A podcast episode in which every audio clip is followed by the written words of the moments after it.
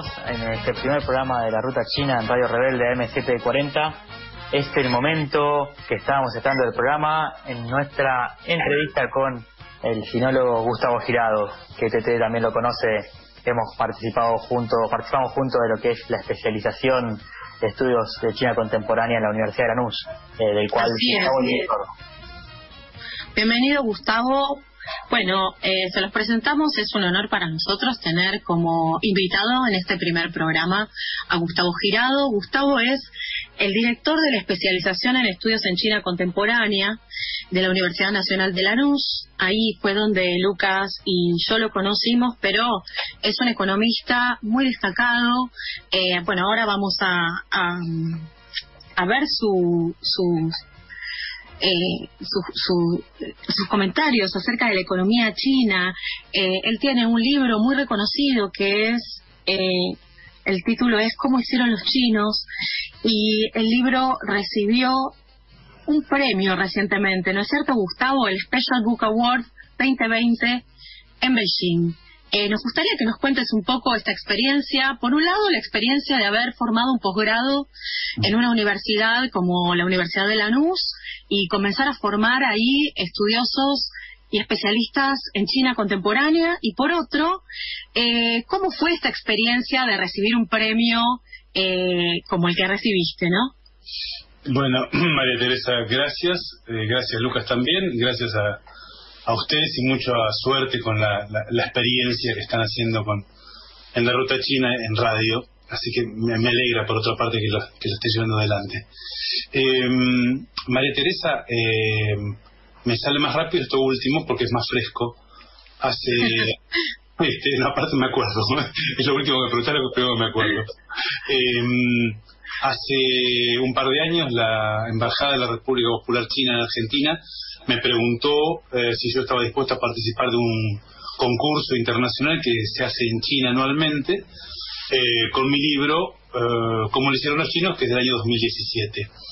Y bueno, sí, tuve la suerte de participar y el año el 18 de noviembre del año pasado me avisaron que había ganado. esto es, participan chino, perdón, libros que se refieren a la República Popular China, a temas de China, pero no están escritos en chino mandarín. Por eso lo, llaman ellos en lengua extranjera. Y mm, bueno, estoy esperando que algún algún avión venga con el suficiente espacio para que la, valija diplomática me pueda traer la copa y el diploma. Este, pero me, me, me satisfizo mucho, me puso muy contento, todavía no me puedo quitar la sonrisa de la cara, se lo confieso.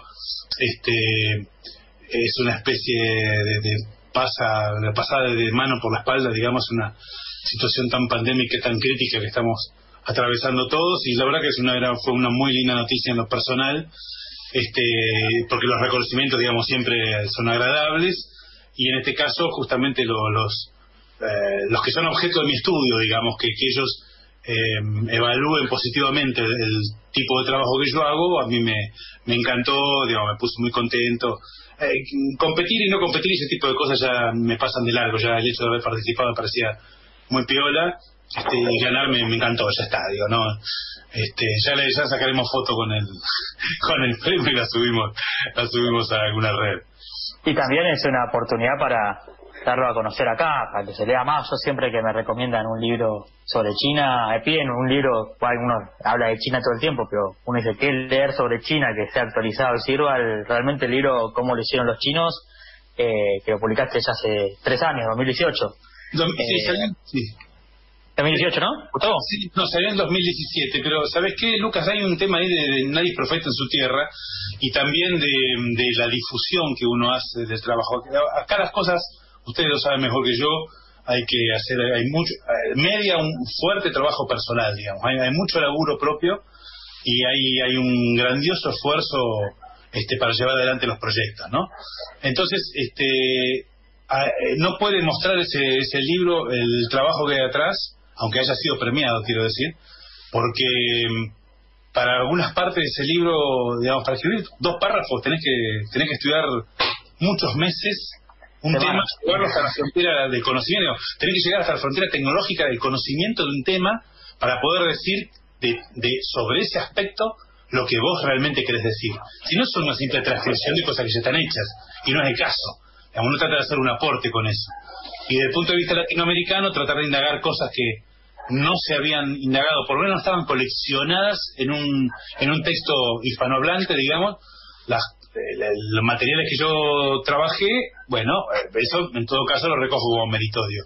Pero el esfuerzo que está ahí atrás te puedo asegurar que es este, elefantiástico, porque... Se nota, se nota, Gustavo, porque el libro está muy bien documentado, no solo en la bibliografía, sino en las notas, eh, página a página, que son muchísimas y siempre son explicativas y ampliatorias acerca del tema que se está trabajando que en general es el crecimiento económico, pero la verdad es que hay datos eh, e información de todo tipo que ayuda a entender lo que estás diciendo justamente, ¿no? Y las hipótesis que manejas acerca de esta idea del crecimiento económico y cómo lo hicieron los chinos. Sí, sí, eh, también, eh, también la gente, entiendo que los que están escuchando y no conocen, deberían saber que hace 28 años que estoy trabajando los temas de Asia, que, que estudié allí, entonces, digamos, tampoco nací ayer, digamos, y hay hay una suerte de trabajo con muchos viajes antes, entonces este hay un recorrido, hay, hay gente que uno conoce de la academia, este que, que uno va eh, filtrando información y va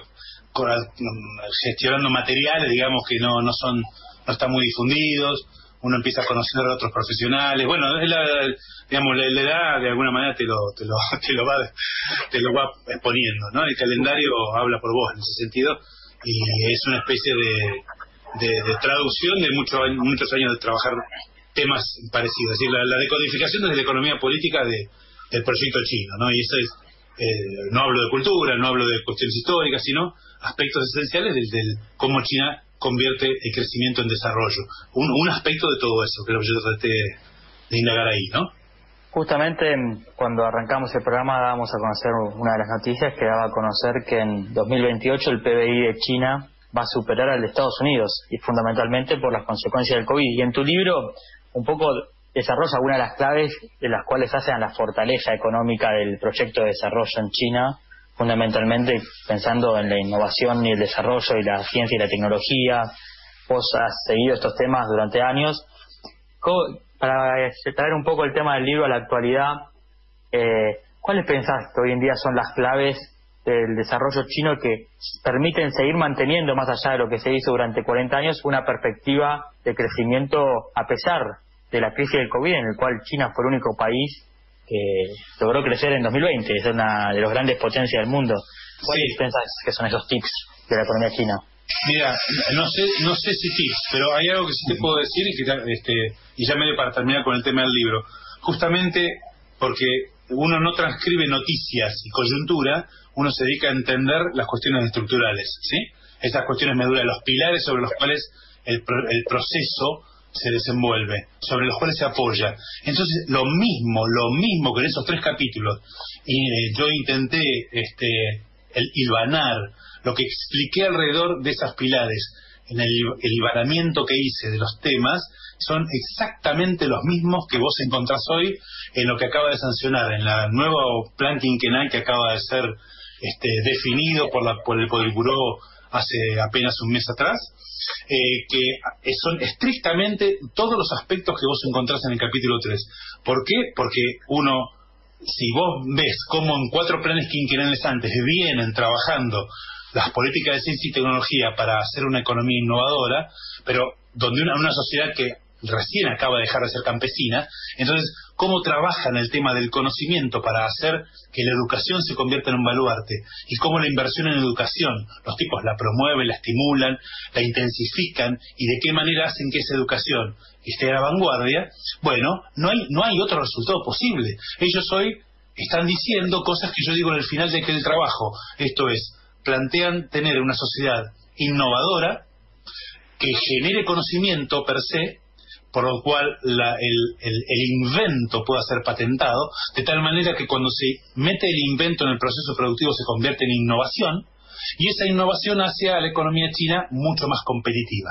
Por eso, si el plan Made in China o hecho en China 2025 hablaba de 10 sectores en los cuales querían convertirse en vanguardia eh, competitiva, es decir, vanguardia tecnológica para el 2025, hoy hacen que para el 2036 hayan añadido aquellos 10 otra gran cantidad de sectores vinculados con tecnologías limpias, con energías este, renovables y eh, atendiendo a la línea, a la trayectoria que China marca en los organismos multilaterales permanentemente, a la línea política que ellos defienden y que ellos, este, digamos, subrayan permanentemente desde la política, eh, claramente vas a tener para el, centenario, para el centenario de la fundación de la República Popular China en 2049 una eh, sociedad que ellos llaman modestamente acomodada, esto es un ingreso medio medio alto, están en los 10.000 dólares per cápita hoy, pero con una distribución lo suficientemente homogénea como para no correr riesgo con otro Tiananmen. Esto es disfrutar a nivel societal de los beneficios de haber hecho tanto esfuerzo durante tantas generaciones. Y, por supuesto, con el partido a la vanguardia de semejante proyecto. Los, no, hay tips, Lucas, perdóname. No, no hay tres o cuatro elementos, son muchísimos más los que estoy mencionando, pero los que yo conozco, eh, los que yo trabajé, están vigentes y han sido perfeccionados. Entiendo que el multilateralismo desde el punto de vista de la política internacional es lo que ellos vienen reforzando y ante el corrimiento de las potencias occidentales de ese plano quedan como adalides, quedan como baluartes de ese, de ese tipo de trabajo multilateral. Entonces, China aparece no solo ya tratando de alcanzar metas, digamos, que parecían impensadas dos generaciones atrás, sino aparecen a la vanguardia, incluso política, porque dan participación a una de las sociedades, digamos, más, más, más numerosas ¿no? del mundo. Eso es sencillamente sorprendente. Eh, Gustavo, aprovecho bueno para, para saludarte y, agradecerte tu, tu, participación en el programa. Eh, entrando desde el libro y saliendo del libro, como vos decías, eh, el, libro tiene un título muy interesante que es ¿Cómo lo hicieron los chinos? que me parece que es la gran pregunta que nos hacemos todos. Eh, si queremos saber cómo lo hicieron los chinos, una manera es leer el libro, otra mm. manera puede ser cursando la especialización en estudios de China contemporánea, eh, que, es una experiencia muy interesante. Por ahí, si vos querías comentar algo de, esta experiencia, de por qué es importante este tipo de, posgrados sobre China. Eh, y, también, ligado con eso, uno de los compañeros que caminó con vos la especialización, el armado de la especialización es el actual embajador, Sabino Vaca Narvaja. Eh, con, con, Sabino en la embajada, también cómo crees que se va a profundizar el intercambio entre, entre China y Argentina? Sí, gracias Sebastián por recordarme la pregunta que me ha hecho María Teresa. Y disculpen, pero me engancho con el tema de, los de China esenciales y, y me voy. Eh, la especialización, Sebastián, me pareció una idea excelente porque la densidad que tiene la relación bilateral entre China y Argentina, ah, la, densidad que ha cobrado esa relación bilateral, eh, requiere de recursos humanos especializados. Entonces, cualquiera que puede ver el grado de complementariedad que hay entre las economías de China y Argentina, cosa que los que trabajamos estos temas hace años es algo harto evidente, en, términos estrictamente econométricos, es decir, metiendo matemática en el medio, sin política y sin ideología por detrás no hay otra economía más complementaria que la China en términos estrictamente este, eh, sectoriales. Digo, todo lo que Argentina, lo, que constituye la canasta clásica de exportación de Argentina son cosas que China importa y lo que China exporta constituyen 100% productos de la canasta clásica de importación de nuestro país.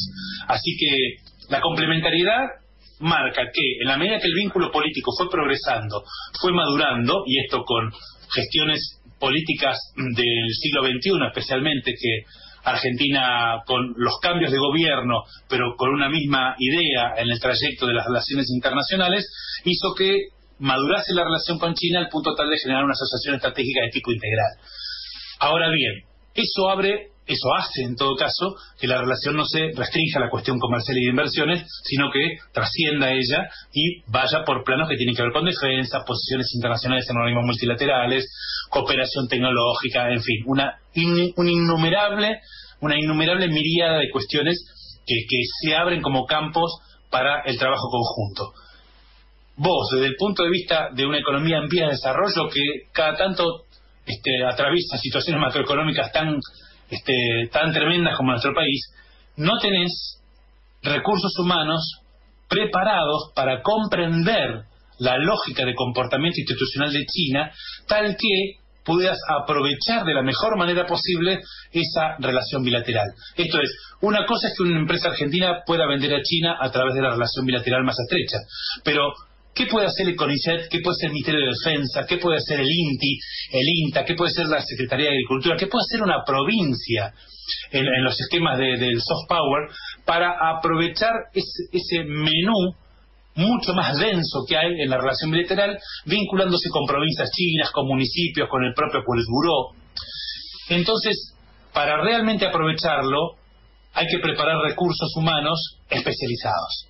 Lanús y con Sabino Vaca Narvaja a la cabeza, desde que él dirigía el proyecto de cooperación y vinculación sino-argentino en la Universidad Nacional de Lanús, creo que desde 2014-2015, eh, desarrolló, este, estructuraron una especialización ah, para la cual me llamaron a, dirigir allá por el 2016 aproximadamente, 2017, y afortunadamente en, el, en la CONEAU, con la propuesta este, pedagógica que llevamos, que acercamos ayer a Coneau, fue aprobada y ya desde hace más de tres años estamos preparando, y entre ustedes hay varias de estas, de estas personas, estamos preparando profesionales con altísimo grado de especialización en lo que hace a China.